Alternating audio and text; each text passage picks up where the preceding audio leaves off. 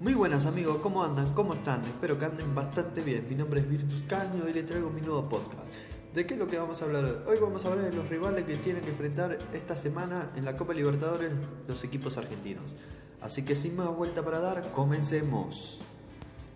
Como se frenó a fines de marzo la Copa Libertadores, la pelota volverá a girar esta semana en modo internacional. Y como muchos de nosotros ya sabemos, los equipos argentinos están de falta de fútbol, ya que sus respectivos rivales vienen con muchísimo fútbol por encima.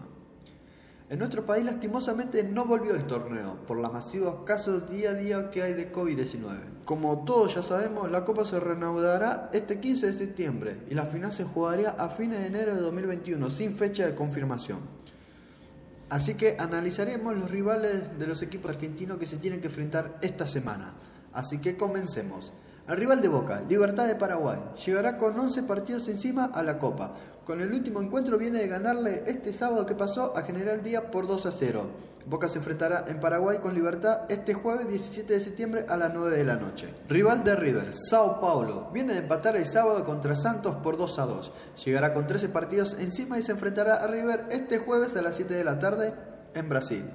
Rival de Racing, Nacional de Uruguay. Qué lindo partido va a ser este. Llegará con 10 partidos encima el día que estoy grabando este, este domingo el audio se estará enfrentando con Danubio peleando los primeros puestos. Racing jugaría contra Nacional este jueves a las 17 horas.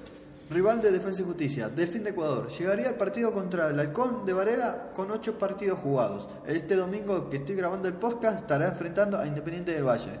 Se enfrentará a las 17 horas este jueves en Varela. Rival de Tigre, Guaraní de Paraguay. Llegaría al duelo contra Tigre con 12 partidos encima. Viene de ganarle a Sol de América por 2 a 1 de visitante. Se enfrentarán este jueves a las 11 de la noche. Estando a cuatro días de los duelos de los equipos argentinos, pasemos de algunas declaraciones de esos entrenadores de algunos equipos. Miguel Ángel Russo dijo, es muy difícil volver a entrenar en ritmo. A nosotros saber lo que nos va a costar. Claro, lo que pasa es que estamos en falta de fútbol. Como dije en principio del podcast, y como vengo diciendo desde que empecé el podcast, y por lo que llevó el tema de este, de este podcast, es que muchos rivales vienen con mucho fútbol. Vienen de entrenar, vienen de tener su equipo titular, tener la costumbre de jugar con lo mismo, de tener 11 contra 11, de enfrentarse entre ellos mismos. Entonces a, a Russo le cuesta, obviamente. A todos los equipos de Argentina le va a costar.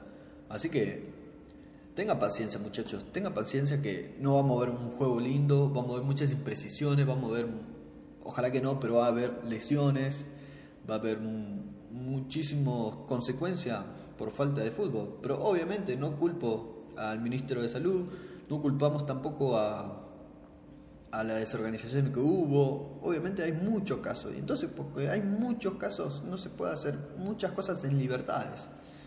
Entonces, de eso nos llevó a a tener estas consecuencias. Pasemos a las declaraciones de Gorositos. El fútbol te lo da solamente el fútbol, dijo. No te lo da ningún otro entrenamiento. Es incierto cómo llegaremos. Y volvemos a lo mismo que dijo Russo. Es difícil pensar que puede llegar a a dominar el juego. Obviamente los rivales lo van a respetar, pero no sabemos cómo, no, no nos imaginamos cómo sería el partido contra Tigre. Recordemos que Tigre juega contra Guaraní y Guaraní tiene 12 partidos encima.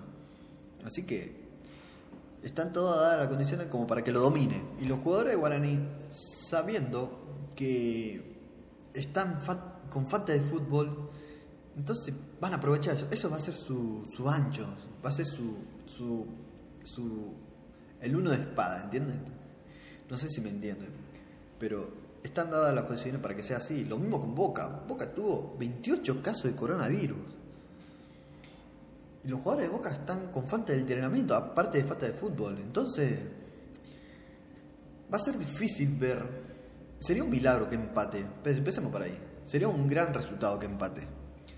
Entonces, no sabemos cómo sería el partido con Boca sin entrenamiento y sin fútbol. Pasemos a la otra declaración, polémica, por empezar. que seguramente fue diario de hoy. Crespo, de, director técnico de Defensa y Justicia, dijo, están dadas todas las condiciones para que nos vaya mal. Bueno, acá tenemos a alguien más sincero y más directo, que es el pronóstico que todo hincha o todo simpatizante debe hacer, diciendo lo mismo. Él pensó como un hincha más, un hincha más de fútbol, obvio, y como un simpatizante y un, y un hombre sincero. A, a fin y al cabo, todos los directores técnicos van por el mismo lado. Van por la falta de fútbol, por la falta de entrenamiento y por la falta de libertad de hacer actividades. Así que, sin más nada que decir, esto es lo último que tengo para informarles. Eh, Gallardo todavía no salió a declarar eh, en, este último, en estos últimos días. Eh, eh, tampoco. Así que esto ha sido todo por hoy. Hoy domingo, es 11 y cuarto de la mañana. Así que espero que tengan un buen domingo, un buen comienzo de semana.